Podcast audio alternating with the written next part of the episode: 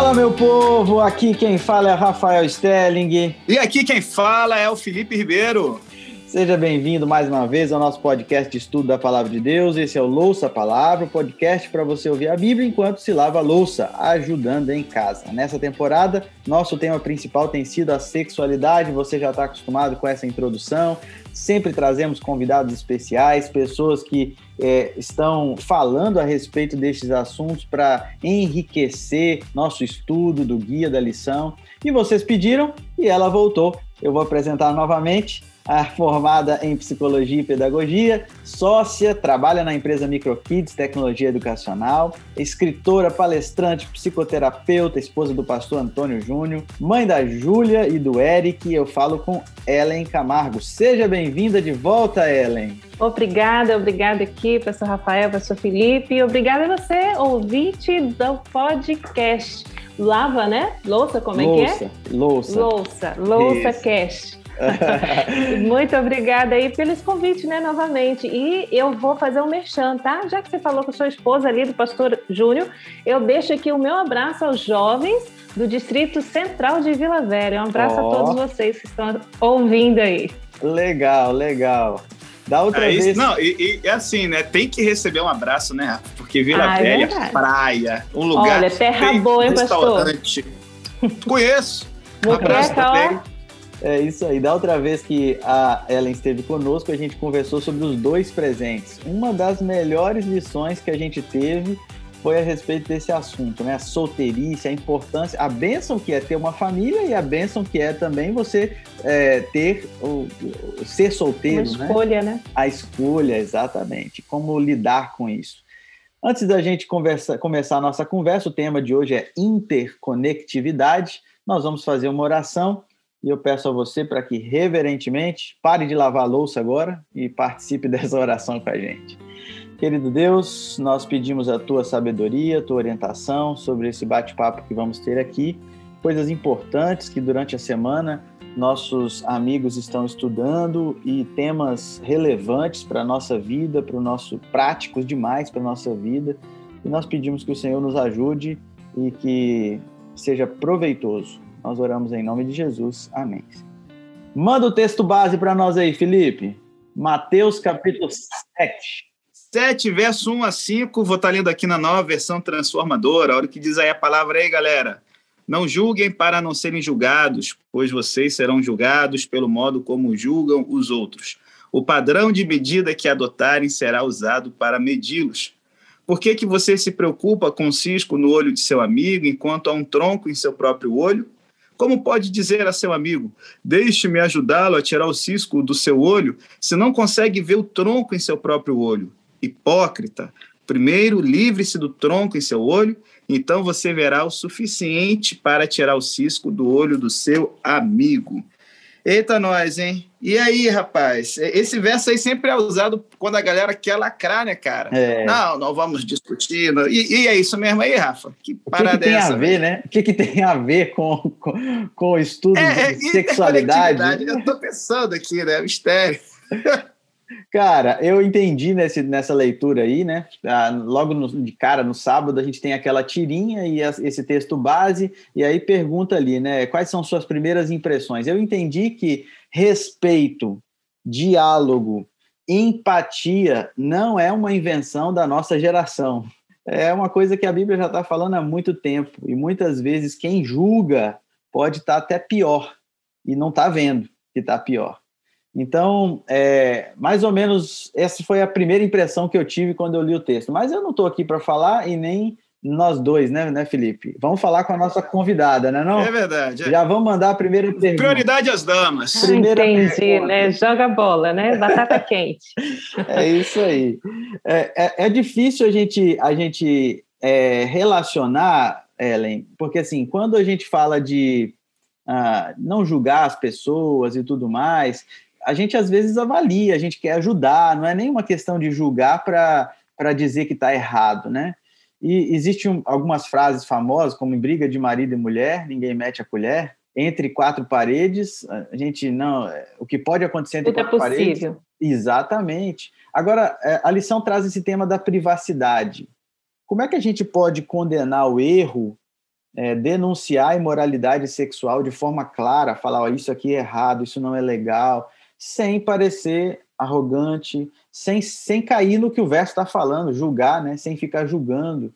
Como é que eu posso ser um cristão amável, gentil, que ajuda quem está errado, sem invadir a privacidade dos outros? Ok, bom, é, nesse, nesse sentido, sem invadir a privacidade, é apenas quando você é abordado para ser ouvinte, né? Alguém te procura para abrir o coração, abrir a mente ali, falar sobre, e então escutar essa pessoa, acolher essa pessoa e ali ajudar, orientar o que, aonde buscar ajuda, enfim, o que precisa. É, esse verso, né, que vem trazendo aí, né, olha, cuidado, e a gente brinca muito com esse verso, né, e, e, de fato, quando a gente pensa assim, é, que, que, que essa lição vai aprontar com um verso desse em relação à sexualidade, que é o tema geral, né? Enfim, mas ao ponto de que como é que eu vou julgar o outro, sendo que mais adiante na lição mesmo a gente vai ver, né, que eu não, eu não sou perfeito, né? Eu tenho os meus, as minhas traves também, tudo mais. Eu tenho e às vezes a minha escuta Quer dizer, quando eu escuto o outro, ela pode estar afetada também. Então, por exemplo, como a gente julgar ou não ser juiz, a gente aconselhar e tal, é o filtro, né? É filtrar e entender que aquele conteúdo da pessoa, enfim, e orientar.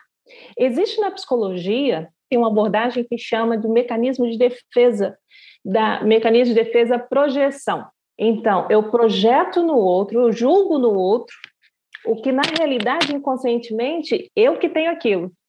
Então, ao, ponto quando eu olho e aponto o seu erro, eu tenho que parar e refletir. Será que é o erro do outro que eu estou? Eu estou projetando também algo meu no outro. Então é muito delicado isso, né? Em outras palavras, às vezes a pessoa está falando de uma coisa que ela, que ela incomoda no outro e é ela que, que tem isso tem essa dificuldade. É, a gente tem que cuidar muito com aquelas pessoas que veem muito o pecado do outro. É difícil, tá? Então, mede, mede língua, mede saia, mede músculo, mede tudo. Uhum. A gente né, tem que parar e refletir um pouquinho sobre isso, que às vezes, não estou falando que quem faz isso está com a trave, não. É a Bíblia que está falando aí que a gente tem que ver o que, que a gente tem de fato. Interessante essa, essa, essa colocação, porque é, a pessoa bem resolvida, ela não se incomoda tanto com o outro, né? Pelo que eu estou entendendo na, na, sua, na sua explicação. É, a gente tem que acolher esse outro, exatamente. É, a pessoa que está bem resolvida, ela não se incomoda, ela vai respeitar e ela vai saber o, esperar o momento. É, eu não devo invadir. Então, se eu não quero invadir a privacidade da pessoa, eu não devo nem comentar. Se eu acho que ela está fazendo uma coisa errada, eu devo orar por ela, devo esperar o momento em que ela me procurar para pedir algum tipo de ajuda ou me perguntar a respeito do, do comportamento dela, o que, que eu acho, alguma coisa assim, né? Eu acho que o único momento que a gente invade uma privacidade é quando a pessoa está em risco, né? Em, em, risco de vida, né? Ah, sim. Então, caso de abuso, em né? menores abusos, né? Enfim, é menores. Então, aí você, às vezes, é necessário, né?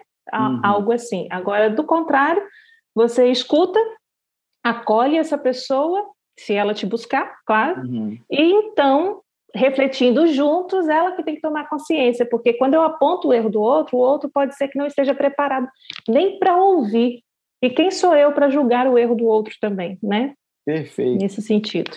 Perfeito. Gostei demais de saber disso, principalmente que a gente vê com frequência. O Felipe até comentou, se eu não me engano, num, num outro episódio aí, a respeito de alguns irmãos que muitas vezes chegam até nós, pastores, e falando a respeito de alguma coisa que a gente tem que resolver.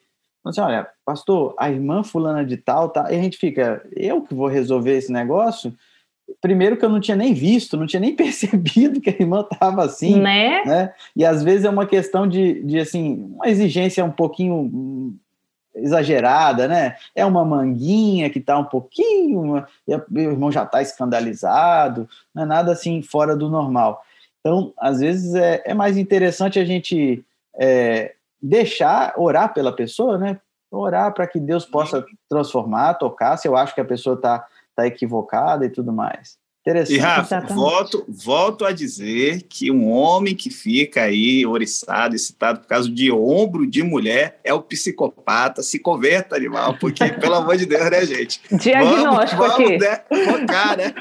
Já está dando diagnóstico, né, Ellen? Ah, e aí você acaba comigo, pessoal. Per permita. Não, é, se é não, é para julgar, se é para julgar, nós estamos aqui isso. Você começou a julgar logo. Né? Sou um exemplo vivo desse verso. É, Felipe, é interessante a gente ver que o inimigo sabe que a batalha está centrada na nossa mente, né? Então a gente precisa guardar as nossas entradas. Muitas vezes o que a gente lê, ou o que a gente assiste, ou o que a gente ouve, é, um podcast que a gente está escutando, alguma coisa, um, uma, um vídeo do YouTube, isso pode estar tá fazendo com que você veja a coisa até onde encontre pelo em ovo, como se diz, né? Tá lá na igreja, tá olhando, a irmã tá bem arrumadinha e, está vendo que não deve e tudo mais. Ou o contrário também, né? A gente vai falar da irmã, mas às vezes alguém está olhando o rapaz também, que hoje dá igual picanha vácuo, né? Vem todo slim, vem todo assim, calcinha, calça curta, né? Essas questões assim. Então, quer dizer, é, a nossa lente muitas vezes está embaçada, né? Tá, né? Tem um problema, tem que limpar. E quem limpa é o próprio espelho de Deus, né? Então, e, e nesse sentido, eu gosto muito daquele verso, não está na lição, mas quando eu, eu trato pessoas, eu penso muito em Filipenses 3,5, de sorte que haja em vós o mesmo sentimento que houve em Cristo Jesus. Então, eu escutar, amparar e ver o outro é no olhar de Jesus. O sentimento que Cristo tinha pelas pessoas. Lidou com prostitutos, lidou com todos, e de uma forma essencial, não apontando o erro do outro. Eles reconheciam o erro diante dele. Essa é a maneira que vejo. E aí, assim, acho que até dá para a gente fazer aqui uma ponte, né? Eu já estava pensando, você falou calça apertada, né? Então, assim, por favor, amigo, você não é uma picanha vácuo da Friboi, né? O Johnny Bravo aí. Desculpa aí pela picanha vácuo. Não, mas é, o João Dória, né? Que é o apelido dele, né? Coitado, mas valeu, João Dória, pela Coronavac. Vamos voltar, né? Aqui, depois do aleatório. É, eu fiquei pensando, assim, que a gente muitas vezes né, tem a pressão toda em cima das pessoas e, e pegando uma ponte aqui, Ellen, a lição até na sexta-feira, nos trechos ali de Ellen White, ela aborda um pouco a importância de dominarmos a nossa mente e imaginação. Eu acho que assim, é muito fácil a gente jogar a culpa da mulherada, né? Jogar a culpa. É, é, a gente normalmente pensa mais em mulher, né? nem querendo ser machista, mas é porque a marcação é mais em cima delas, né? Mas você lembrou aí o cara. Tem ali... mais coisa para mostrar, né? É, tem, é. Porque, meu amigo, se você usa essas calças apertadas, é feio, a gente não gosta de ver, então já fica esperto. Né? Mas, né, é mas jeito, você, é pastor, mas, é. pastor Felipe, você não precisa gostar mesmo, não, entendeu? Graças a Deus. Só casado, okay. então, não, né, não quero olhar as outras coisas. Mas, assim, é, como é que isso é possível, né? Como é que isso é possível? Uhum. Porque é, é, até às vezes tem um ouvinte nosso aí, né, que, poxa, tem uma língua de trapo e tá pensando, meu Deus, eu tenho que me converter. Como vai ser isso possível? Como disciplinar nossas capacidades morais e intelectuais? É, se me permitem falar, porque eu sou apaixonada por essa área, né? Cérebro, com certeza, e tudo começa com pensamento. E eu acho fantástico os ensinos que a Bíblia é psicologia pura. Eu posso citar vários aqui, mas eu gostaria de começar a citar. É, pela contemplação sereis transformado. Então, eu contemplo. O que, que eu contemplo? Através dos meus sentidos. Outro verso, Provérbios 4, 23, na linguagem de hoje, que diz assim: cuide dos seus pensamentos, ou cuide do que você pensa, porque sua vida é dirigida pelos pensamentos. Então, tudo começa com o pensamento. E quando eu paro para pensar, né, refletir, pode haver mudanças. Então, a questão é, tudo que eu contemplo, os meus sentidos formam pensamentos. Tudo que eu vejo, tudo que eu toco, tudo que eu cheiro, tu, tudo que eu degusto, formam pensamentos. Se agora aqui tivesse lá, é, é, saindo da minha cozinha, um cheirinho de, do bolo de fubá que minha mãe fazia, minha, meu pensamento sairia daqui dessa gravação desse momento e iria para minha infância, para o momento, para minha fome, enfim. Tudo começa com sentidos desenvolvendo nossos pensamentos. E Provérbios diz: cuide com o que você pensa, porque a sua vida é dirigida pelos seus pensamentos. Então, tudo que você vê, assiste, ouve, tudo isso forma seus pensamentos. E tudo começa com o pensamento. Mude o seu pensamento e você faz as mudanças necessárias. Mas é complicado essa nossa mente, tá? Não é fácil, não. É, Mas é, é possível. É, é, é, como você disse, é, não é natural, né? A gente não. costuma pensar que pensar é uma coisa que não se tem freio. Você começou a pensar, deixou, foi. Mas essa, esse pensamento, essas passagens bíblicas, o texto que está lá na, na, na sexta-feira, né, uhum. fala que é importante a gente dominar a mente, sim, e é possível a gente, a gente ter controle, né?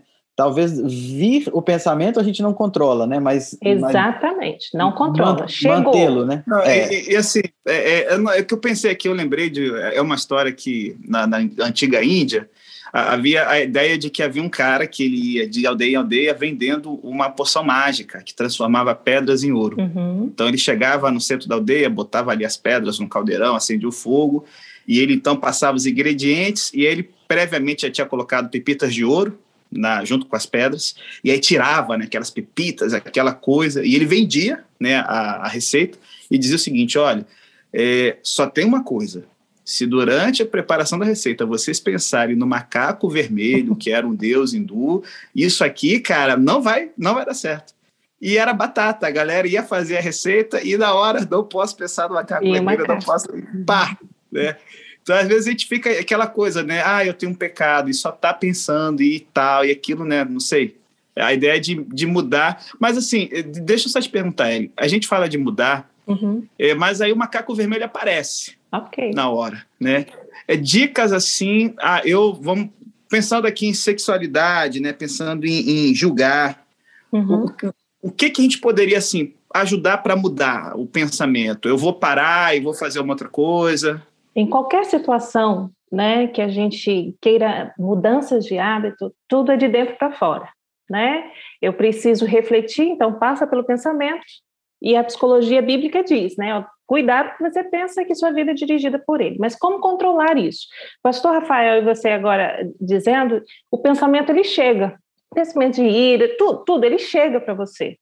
Ele não pede licença, né? Às vezes, porque eu talvez eu fui estimulada, eu contemplei demais, estimulei demais, né? Minha visão, enfim, várias questões e eu tenho esses pensamentos e estou alimentando. Então eles chegam e quando chegam eu tenho uma escolha. A escolha é: eu vou alimentá-los, eu vou dar guarida a eles, guarita a eles, vou arrumar a cama, a mesa posta para que eles fiquem na minha vida, ou eu vou limpar. Como é que eu limpo? Pensa, mudança de pensamento. Chegou, eu, eu brinco muito que não é loucura a gente conversar com a gente mesmo. Né? Então, tipo assim, pensei em algo, aí eu, Ellen, ó, Presta atenção, parou, é aqui agora, não precisa pensar nisso aí. Foca em outra coisa, vai respirar, vai fazer uma atividade, desfoque daquilo ali e vai criando esse hábito. E você vai conseguindo controlar. Mas controlar de não chegar, isso não está sob seu poder. Depende de um estímulo, um gatilho ali, outro aqui, e eles chegam. Aí você, sim, quando chega, ou você dá, dá, dá né? Ali, vazão a eles ou você elimina-os, mas com hábito, né? Mudanças de hábito. Eu lembro de um, um, um pensamento que eu, agora talvez o Felipe até lembre.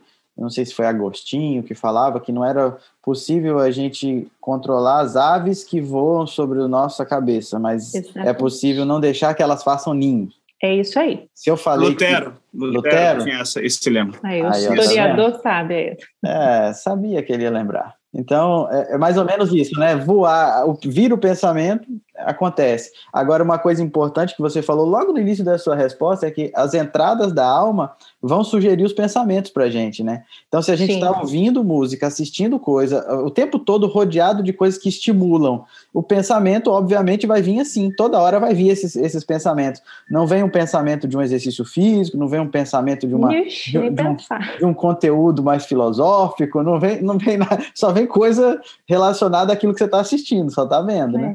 É, é como se eu plantasse laranja, eu não vou colher mamão, eu não vou colher outras frutas, eu vou colher laranja. Então, assim, os, o que eu estou fazendo, né, estimulando, e você falou uma frase aí, que é Ellen White, né, a escritora Ellen White que usa, as entradas da alma. Nossa, é uma frase meio esquisita, né? Sim, uhum. entradas da alma. Mas as entradas da alma é tudo aquilo que você tem, os seus poros, a sua pele, os seus sentidos, são os, os seus sentidos. sentidos. Uhum. Exatamente. Então, cuide dessas entradas e a gente cuida policiando mesmo. A gente tem que se policiar o tempo todo daquilo que a gente está escolhendo. Legal. Ver, escolhendo, né? Comer, enfim, tudo isso. A lição fala, tem uma na tirinha mostra um casal sendo abraçado por uma cruz e num determinado momento tem uma frase aqui que eu achei muito interessante na lição de quarta-feira, fala assim, ó, é, a cruz tem que ser um elemento de conexão entre marido e mulher é, o, o pecado trouxe uma desconexão. Dentro de um relacionamento de marido e mulher, como é que eles podem buscar mais conexão, Ellen? É, sem, sem dominar um sobre o outro, né? Mas como é que eles podem buscar, assim, sem perder a individualidade, sem perder as suas personalidades, como é que eles podem se fundir mais? Ok, né? É, casamento, casamento tem que ter, já falaram aqui algumas palavrinhas mágicas, né? Empatia, respeito, né? A gente precisa de atenção, companheirismo, né? Essa, essa questão de usar as palavrinhas mágicas mesmo, né? Obrigado, por favor, que, né? Tudo isso no dia a dia, né? A gente acha assim, ah, a, casei, pronto, ele é meu, todo meu e ela é toda minha e pronto, e esquece de, de valorizar. E o amor, ele não é um sentimento, né? Ele é ação, é atitude, né? É um verbo de ação, é algo que a gente escolhe também ser.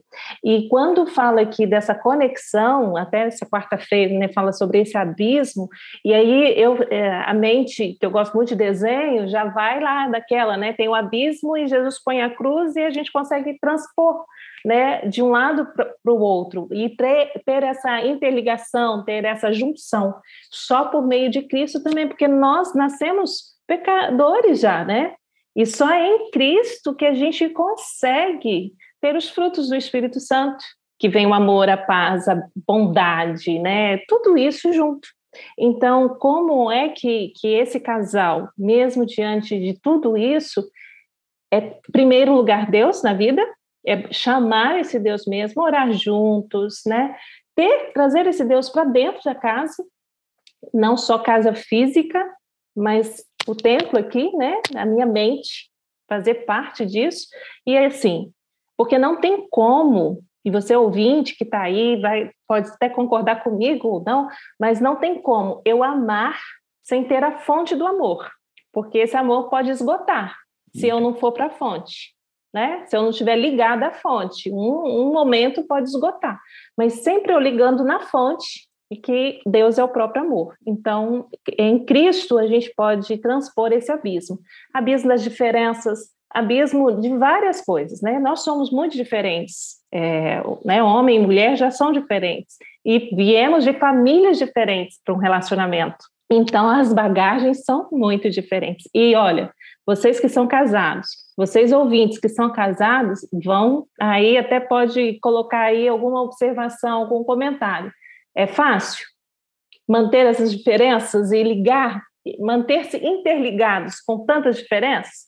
Não é fácil, não, é só por Deus é. mesmo. É, eu gosto de uma, uma analogia que quando meu pai ah, é, cuidava da área, acho que dava curso de noivos ou encontro de casais, eu não sei, ele usou a primeira vez e, fez muito sentido para mim, que é um triângulo. Uhum. Você imagina um triângulo e no alto do triângulo está Deus. De um lado está o homem, de outro lado está a mulher somos de mundos diferentes e o triângulo está no meio, né?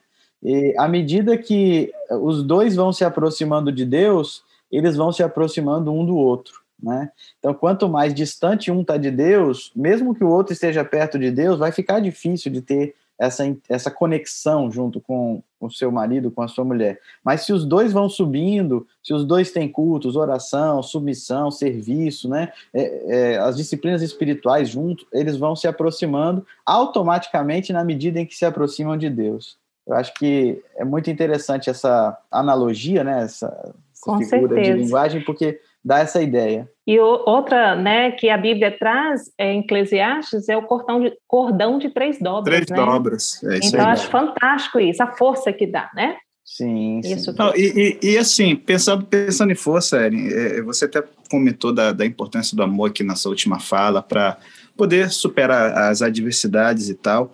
A gente, né, é, hoje até assusta um pouco, a gente já conversou também um pouco, o Rafa e eu aqui, é, o número de casais jovens que se casam e, cara, em dois, três anos o casamento está acabando, né? É porque não deu liga, porque. E, e, vários fatores, né? Ah, porque o cara não, não, não é proativo, ou então não, não quer conversar e tal. E a gente vê que a gente tem esse ministério da reconciliação. É, e, se, e se tem o nosso ouvinte aí que está, às vezes, um momento difícil do casamento, não, não vai cancelando logo de cara, não. Luta um pouco. Eu, eu falo por experiência própria. No início do meu casamento, eu fui muito. Eu era, eu era um vaso ruim demais. E a gente só está casado ainda porque a Laura não desistiu. Ela insistiu, perseverou, orou, expulsou sete demônios e aí agora estamos aí, firme e forte. Ô, Laura, mas, eu quero assim, te conhecer, hein? Pois é, então, mas assim, é, é, como a gente, né, a gente acredita na regeneração, né? Sim. A gente não pode perder essa esperança. Em termos emocionais, como é que funciona isso? O que, que é necessário? E para quem está ouvindo a gente e está vacilando, né? Quais são os passos para buscar uma volta por cima? Beleza. Eu vou fazer uma analogia aqui, né? Já que trouxemos algumas. É, vocês são, os dois são motoristas, né? É, tem veículos, certo? É, ok. E você ouvinte, possivelmente, né? Você está aí tirando sua carteira, já tirou, é, é motorista, enfim. Quando a gasolina acaba do seu carro, não sei se já acabou com vocês dois. Comigo nunca acabou, porque sempre estou antes, né? Um pouquinho, quando eu vejo que entrou na reserva, eu já vou para o lugar. Enfim, mas quando acaba a gasolina, vocês vendem o carro? Deixam, eliminam o carro? Lógico que não, de jeito É isso que vocês fazem? Troca o carro? É, é, é se, se, fosse um Fusca, né, cara, até que valia a pena, né? Mas... Só se você tivesse outro ainda, senão você ia dar valor àquele Fusca. Não, nem o Fusca, nem o Fusca. Nem o Fusca. A gente não troca o carro. O que, que a gente faz? O que, que vocês fazem?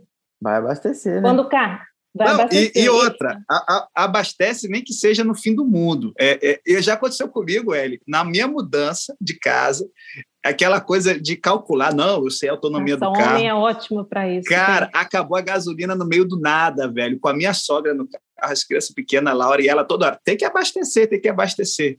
Maluco, eu andei dois quilômetros no meio do nada até achar um... Graças a Deus foi dois quilômetros só. Mas, ó, Aprendeu a lição, professor. Aprendi a lição. É, é eu não podia nem deixar o carro para trás, né? Família lá. Exatamente. Então, quando, quando acaba a gasolina, você vai à fonte lá no posto de gasolina e enche novamente. Então, nesse sentido, os casamentos, nós somos muito diferentes. Uhum. E, e nessa sentido, assim, a gente ouve muito. Por que, que a gente vai, né? Por que você está separando? Por que você escolheu isso? Ah, porque somos muito diferentes. Mas uhum. quando a gente estava namorando, a gente já sabia que era diferente, né? Não é novidade. Então, isso não é motivo, não é novidade. E quando, ah, porque o amor acabou. Então, eu penso nessa analogia do carro. Quando acabar a gasolina, você vai trocar? Vai deixar? Vai abandonar? Uhum. Não, você vai abastecer. Exatamente. Então, a, supostamente acabou o amor, a fonte do amor. E amor é uma decisão, amor é uma escolha. Fácil não é, mas em Deus tudo é possível. E aí vocês me perguntaram como né, trazer essa reconexão, a questão da, dessa reconstrução de elos, de, de, de companheirismo, tudo isso. Eu é, tem uma palavrinha que isso tem que estar sempre num relacionamento, que é perdão. É uma ferramenta fantástica. A gente precisa perdoar. Sabe aquele fogão a lenha, onde, não sei, você jovem talvez nunca fez nada, mas nem, nem sei, mas aquela, aquela cinza lá, que não dá para pegar fogo direito, eu preciso limpar. E o perdão me faz isso, para que dê aquela substância total, para que eu viva nesse hoje. Perdoar o outro, mesmo que ele não mereça, porque não se arrependeu possivelmente, mas eu mereço perdoar, porque eu mereço estar nesse hoje feliz e tal me perdoar também. Então, o perdão ele é necessário. necessário para ressignificar, necessário para reconectar. Uhum. Esse é principalmente, né? Tem que ter o perdão. Perdão para si, perdão para o outro, enfim. Ô, Ellen, e assim, eu posso estar equivocado, mas acho que, não sei, meu, meu ponto de vista, é, há também um momento em que a gente tem que saber parar, né? Então você tem um uhum. relacionamento que é um relacionamento abusivo, é um camarada que te agride, né? Ou uma mulher que te bate, às vezes você, né? Sei lá. Então, assim, é, é somente, é, eu não sei, acho que sem ser o adultério, ocorre. que é uma permissão, né? Mas fica a dica aí para a galera, né? Ah, com certeza. Nesse sentido, é aquele. Logo no início a gente falou, né? Até que ponto a gente permite, né? É, ou até que ponto a gente vai falar com outros sobre. Então, se há risco, então a gente precisa ressignificar isso também. É, o outro não faz em mim aquilo que eu não permito. Então, se eu estou permitindo que o outro me maltrate, que o outro faça isso, aquilo outro, que, que ele me coloque lá para baixo, enfim, tudo isso é porque eu estou permitindo. A partir do momento em que eu busco ajuda para me autoconhecer, para entender por que, que eu funciono dessa forma e dizer não, né, ter essa autoestima, autoimagem bem elaborada, aí sim faz uma diferença muito grande. E essa, eu costumo dizer que a, o relacionamento é como a engrenagem, né? Ela se encaixa, as pecinhas ali e vai. A partir do momento em que eu comece a mudar, o outro ou muda comigo, ou aquilo ali vai desconectar. Então, a minha mudança pode gerar mudança no outro. Agora, eu nunca vou mudar o meu cônjuge, meus filhos, a gente não muda o outro, a gente só pode mudar a si mesmo. Uhum. Então, na minha mudança, pode ser que o outro venha mudar. Eu posso provocar a mudança através pode da minha mudança. Provocar. É porque quando a gente está naquele eixo e eu começo a rotacionar de outra forma nas minhas mudanças, ou o outro percebe e vem, uhum. ou aquele elo e essa, né, reconecta de outra forma. É, já que você é, mencionou a respeito de abuso, Felipe, é, falando até dessa importância do pessoal não não entender de maneira equivocada, né? Eu acho até que às vezes tem casais de namorados que lutam pelo relacionamento como se fosse casado. É, é, é um negócio. Na época que você tem que estar tá avaliando para ver se quer aquilo ou não, tá lutando para o negócio dar certo. E depois, na hora que tem que lutar para o negócio dar certo, desiste antes de ir no posto de gasolina. Quer trocar né? o carro. É, quer é, trocar não, o carro. E, e, aí a gente faz a analogia, né? Você fez um test drive, o motor começou a, a ratear, não insista, não é o seu carro, deixe ele, vai embora. Enquanto é tempo, enquanto é tempo. Mas então, Felipe, manda essa pergunta aí que fala sobre abuso que a gente tinha conversado. Eu acho que ela é interessante nesse contexto aí. Sim, sim, sim. É realmente, a gente até queria saber pelo seguinte, principalmente hoje, né, a gente vê, isso é uma coisa que me preocupa um pouco, ah, temos que protestar e tal, os abusos, né, machismo, não sei o quê. Só que eu percebo que a juventude fala muito nas redes e se engaja pouco. Quando a gente vê projetos como Quebrando Silêncio, por exemplo. Então, assim, que apoio a igreja pode oferecer a pessoas que sofreram abuso sexual? E como ajudar alguém a se reconciliar com Deus, consigo mesmo e talvez até com os outros. Ok, vou pegar do final aí, no sentido de uma pessoa que é, ela, ela sofre muito, né? É uma dor incomparável, né? É uma dor que você é, desacredita do, de ser humano, né? E, e, pode até pensar, você que conhece alguém, ou você mesmo, né, que está ouvindo aí, pode ter sido uma, uma vítima, né, nesse sentido, ou um abusador também, né? É, é no sentido de que como que um Deus que é amor permite que isso aconteça comigo? Então, são várias questões que podem estar passando aí. Mas eu digo para você, sim, é, é possível, né? A gente precisa buscar ajuda porque você merece muito ser feliz e Deus quer muito isso, né? Então busque ajuda e é uma ferida que a gente precisa deixar cicatrizar. Então é possível através, né, de, de, de dessa ajuda, ajuda emocional ali, né, para entender. E lembra daquela palavra perdão? Eu preciso, às vezes, para a pessoa, né, vítima, é, para ela, ela que provocou aquilo, então ela tem uma culpa, né? Enfim, inconsciente ali existe. Então, às vezes, eu preciso me perdoar e perdoar o outro. Então, a gente vive uma sociedade, né, um tanto quanto assim. Então, começando daí, você é possível sim, né?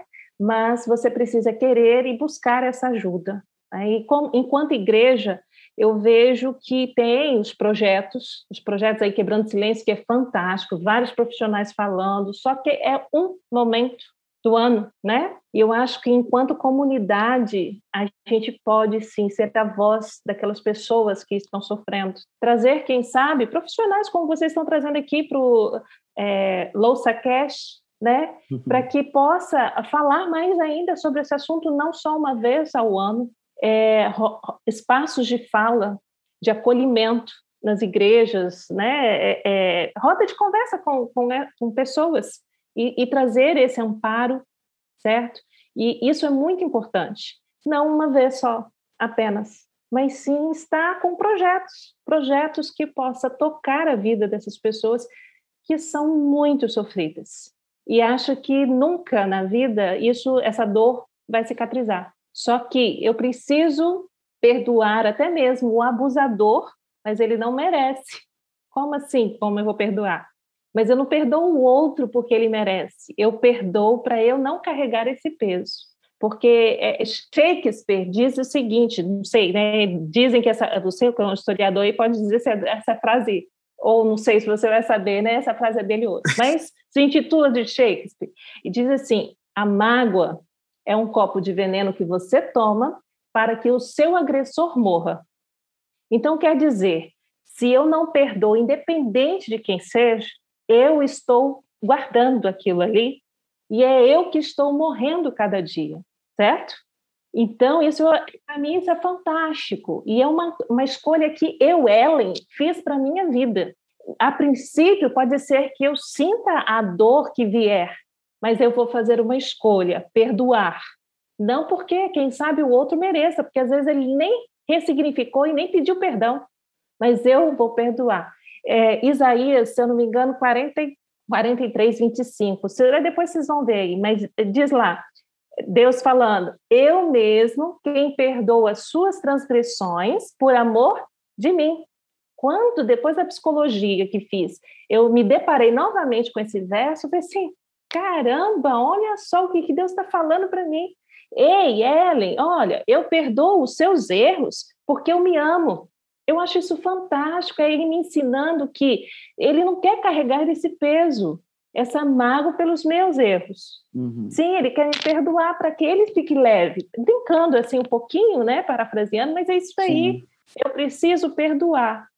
Mas como assim, Ellen, perdoar um abusador? Sim, Sim, porque e, você e, merece viver. Assim, é, recentemente eu li um livro é, do John Stott, muito bom, é um teólogo fantástico, a galera que está ouvindo a gente pode ler de boa, chamado Sermão da Montanha. E ele, ao, ao, trabalhar essa questão do perdão, ele, ele vai na seguinte linha. Quando Jesus ele, ele aborda isso, né, a questão do abuso, um mal cometido contra a gente, uhum. ele faz uma, uma sequência de, de quatro coisas. Primeiro, é você reconhecer que você foi ferido. Às vezes a gente nega. Não, não aconteceu nada. Tá lá o olho roxo. Não, não, não, eu caí e tal, tal. E aí ele fala, alguém... Muito importante isso, tá? Sim, pode continuar, alguém só quero machucou você. Não, uhum. pode, uhum. tranquilo. Alguém machucou você, reconhecer o, o que, como você foi ferido e ir até essa pessoa. Por quê? Porque algum dos abusos, né, alguma dos vacilos dentro do casamento, e eu pego assim o homem, a gente que homem, a gente é muito sem noção, vacila muitas vezes. A gente fez uma coisa que machucou e às vezes não tem noção. Você foi lá, ó, não gostei. Opa, vou mudar. Às vezes pode ser que tenha feito com noção, só que a pessoa está sem graça de pedir perdão. Então você foi, botou para fora, faz bem para você e o outro tem uma chance de mudar. E aí ele fala que vai acontecer algumas situações em que o, o, a pessoa que machucou o abusador, ele não vai querer ser perdoado, ele não vai reconhecer o erro. E aí, como é que a gente faz? Aí ele até comenta o seguinte: muitas vezes a gente quer um perdão barato. A gente libera o perdão sem a pessoa é, é querer reconhecer o erro. Ah, deixa para lá. Só que aí ele fala o seguinte: isso é um equívoco porque a gente acaba querendo ser melhor que Deus. Tem duas formas de perdoar perdoar em que você não esquece, mas você vive em paz com aquilo, vamos embora para frente, né? E o perdão que você dá para aquele que reconhece que errou e agora vocês estão recomeçando a jornada. Então, assim, é, hoje a gente vive uma sociedade que muitas vezes ou quer muita treta ou quer a paz a qualquer preço. Só que não existe. E aí entra a igreja, né? Uma pessoa que foi machucada, uma pessoa que foi abusada, e às vezes o abusador morreu, né? um pedófilo, uhum. digamos ou a pessoa que perpetrou, perpetrou o mal mudou, não tem como ser confrontada. Então, essa pessoa canaliza essa frustração, essa questão de injustiça, para o um engajamento social, como Martin Luther King, por exemplo, como quebrando o silêncio. Sim. Aí, e a igreja então se junta para ajudar a pessoa a lidar com esse sentimento, né? É, é, é, fantástico isso daí, pastor. Primeiro, né, começar quando eu falei assim, pontuando isso daí, é a pessoa reconhecer. Re, quando eu reconheço, aceito que eu estou numa situação tal, aí eu primeiro passo para uma mudança, para uma cura, entende? Porque às vezes a gente entra, tem outro mecanismo de defesa que é a negação, né? Ali. E isso que você falou, eu vou trazer todo, todo Freud aqui agora, né? Outro mecanismo de defesa que é a sublimação, e esse é fantástico, onde eu canalizo a minha dor ou as minhas questões para o bem, né? Para algo bom. Então, essas campanhas são essenciais. Uma vez atendi uma, uma adolescente, e essa adolescente ela falou o seguinte: eu assisti uma palestra na, na minha escola sobre o Quebrando Silêncio, foram lá, deram uma palestra profissional, foi, e essa, essa adolescente estava com 16 anos. E ela falou assim: e eu descobri ali na palestra que eu fui abusada. Oh. Em algum momento da vida que ela foi abusada. Então, é primordial falarmos, criarmos esses espaços, porque tem gente que não reconhece isso. E aí, né, enfim, tem que trabalhar essas questões, né? Então, é fantástico. E o perdão, para si e para o outro, ele se faz necessário, mas é uma escolha que a gente faz, né? E estou falando muito, né? Mas eu só vou pontuar aqui que o perdão. É a convidada, você que manda. Joia. O perdão, ele não, você não vai esquecer.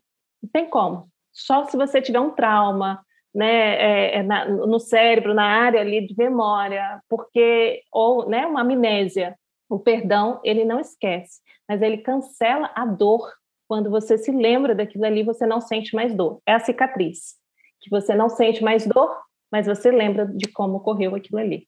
Partindo para o nosso finalmente, nós estamos já com quase uma hora de, de conversa e o assunto é muito bom. E falando disso aí, você está vendo que a gente está construindo durante esses, essas semanas, né, a gente está construindo alguns assuntos. A gente não está falando, quando se fala de sexualidade, não está falando só do sexo em si, né, mas das relações em que a gente se encontra e tudo mais. E, e como indivíduos, a gente não consegue isolar as áreas, a gente não tem compartimentos. Uma coisa afeta a outra. E eu queria relacionar isso com o sexo em si. Eu queria que você, nessa última é, é, pergunta, Ellen, dissesse para a gente como é que afeta a, a nossa vida uma sexualidade atrapalhada é, ou o contrário também, né? Uma vida financeira atrapalhada afeta a sexualidade. A gente é interconectado, né? A gente, a gente não, não consegue separar as coisas. E, e é possível esse tipo de coisa? Acontece com frequência isso? E como acontece, né? Nós so, somos seres integrados, né? A lição no início veio falando sobre isso, e, e a gente é inteiro. Ah, não é que lá, ah, eu casei com a minha metade. Não, o Júnior, ele é inteiro. Uhum. Ele é inteiro. E ele vem inteiro para mim, assim, nesse sentido, né? Eu sou uma pessoa inteira. Deus nos fez inteiros e interconectados, corpo e mente. E se um é afetado, o outro também é afetado. Então a gente vê aí, né, como que a gente é afetado pelas nossas emoções também. Por exemplo, é, se um estresse, né, é uma ansiedade absurda porque eu vou fazer uma prova vestibular, porque eu vou fazer uma prova de concurso, pode ser que, que me dê desinteria, né, dor de barriga ali, suador, sudorese, é, palpitação, várias questões, porque nós somos interligados, corpo e mente. Deus nos fez assim, né? E em relação à sexualidade, também nos, nos afeta. E eu achei interessante, não sei se vocês tiveram essa curiosidade, eu trouxe aqui é, a definição mais aceita pela Organização Mundial de Saúde, tá? Que sobre a saúde sexual. né, se tratando disso daí, e diz assim: olha, a saúde sexual é um estado de bem-estar físico, mental, social em relação a essa sexualidade, exigindo uma abordagem positiva, respeitosa com a sexualidade, com as relações sexuais, bem como a possibilidade de se ter prazer nessas é, experiências né, seguras. E existe um tripé na sexualidade, né, nessa parte, que é o respeito, a segurança e o prazer. Então, a necessidade de que não é só o corpo que se satisfaz, mas sim o meu ser, que eu sou social, né? Eu preciso de respeito, segurança. Para uma mulher, segurança é segurança financeira, segurança de onde está pisando, não é isso, meninos? Uhum. Aí, né? Onde eu vou morar, o que, que eu vou ter, quais os meus móveis. De que a porta segurança. não vai abrir de repente. Exatamente, isso tudo, principalmente quem tem filho, né? É. E, e, assim vai. É, é, segurança. Então, tudo isso envolve. Então, se a mente não está sadia, as outras coisas também não vão estar muito bem, não. É, em tudo nos afeta. Então, a gente tem que cuidar muito, entendendo que somos inteiros, mas nesse inteiro a gente também se afeta com essas questões todas. Então, por exemplo, se você é casado aí é, e financeiramente estão em crise, isso vai afetar a sua sexualidade, a sua intimidade, porque para a mulher segurança é muito importante. Né? Essa segurança ali, tudo isso é muito importante. E para o homem manter, homem e mulher, estou falando que a mulher também está trabalhando, está tá de tudo, está de boas, né? Tudo junto. Uhum. Mas se ambos estão, pode afetar. O estresse pode afetar, no trabalho, lá na faculdade, enfim, onde você estiver, tudo isso afeta a essa saúde, né, da nossa sexualidade também. Então a gente tem que cuidar como um todo. É como se fosse um pneu furado do carro, da nossa analogia. Tem que trocar, né? tem que trocar, né? Tem que parar, trocar. Tem que parar. Entender que está furado né? Uhum. Aceitar que está fraco, porque tem gente, você já viu, aqueles que vão rodando, rodando e, e parece que está lá na lata já, é. lata não, na roda, né? Uhum. Já, e vai danificar ainda aquilo ali, né? Porque nem sente que o pneu furou. Nem uhum. sente que está travando o volante ali, que está pesado o carro, porque não conhece os relacionamentos. Infelizmente, meu carro não está um carro tão bom de rico para qualquer vazio já sinto o amortecedor está todo ferrado. Mas está valendo a lição. Não, tá, não é, você está falando do seu carro mesmo, né? Não é seu casamento, não, né? Não, não carro mesmo. é carro. Eu entendi. Amém, tá? amém. O Logan com 250 mil quilômetros, o, coitado tá até com a língua de fora, de tão cansado, coitado. Nessas analogias de. É, só aproveitando, então, é, no sentido que tudo nos afeta, né, a mente, o corpo, o meu ambiente, onde eu estou, como é que está o meu lar, o meu relacionamento vai afetar nessa saúde. Então, gente, vamos, vale a pena a gente querer, mas só querer melhorar não faz. Eu quero tomar água, mas ela não vem até mim. Eu tenho que ter uma ação, uma atitude de pegar e tomar. Aí sim eu posso ser né, é, beneficiada com, com essa água. Então, tudo tem um querer, mas tem um fazer também, realizar. Atitude.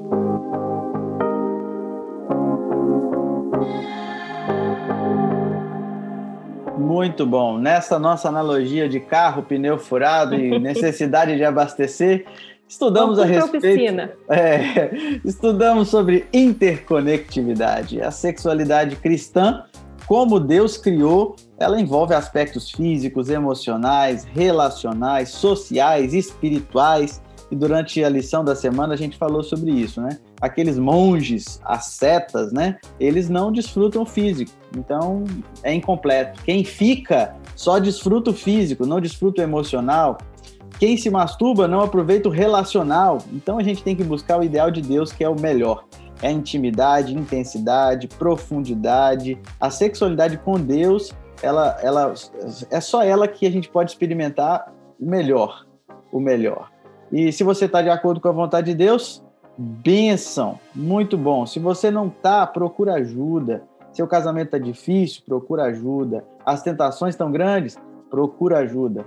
A lição de sexta-feira encerrou muito bonito falando assim que as nossas forças, por nossas forças a gente não é capaz, mas o que a gente faz pela fé, em parceria com Jesus, é abençoado por ele. Então acredite nisso, acredite na regeneração, na conexão que pode acontecer sim entre você, entre o seu cônjuge, entre você e Deus, entre vocês e Deus. E com isso em mente, nós vamos agradecer mais uma vez nossa convidada de hoje, Ellen. Mais uma vez nós te agradecemos pelo carinho e queremos pedir para que o Felipe possa fazer uma oração para encerrar nossa conversa. Beleza, vamos então orar, galera. Senhor, te agradecemos porque na vida, né, as analogias aqui com o carro foram bem assim propícias. A gente muitas vezes sabe que tem que parar para uma manutenção, para uma oficina, para um abastecimento.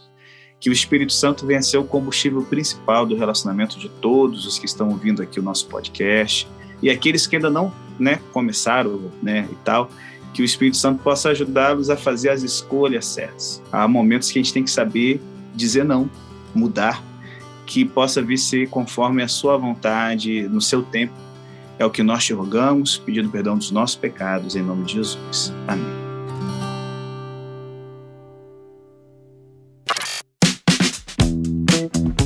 Felipe, você lembra que numa outra oração que eu fiz, você falou assim que estava prestando atenção na oração e lembrou de um negócio? Uhum. Eu tava, você estava orando e, falando, é, assim, aqueles que não estão casados ainda, aí já me veio aqui na mente assim, guia eles para uma concessionária, para eles escolherem bem qual é o carro que eles vão, vão precisar durante a vida. Estamos abertos aí, uma concessionária que queira patrocinar nosso podcast. Na próxima oração, e cuido de vocês. Boa. E, ó, e, e, geralmente a gente vai para esse é, é, concessionária no nível de aspiração que a gente pode, né? Ter cash para isso, né? É verdade. É parcelar, é mesmo que seja parcelado ali, mas que a gente possa, né, ter. É isso mesmo. Mais uma vale vez, Ellen, muito obrigado, viu? Que Deus possa continuar Abraço. abençoando você, seu ministério, sua família. Muito obrigado obrigado. Sim.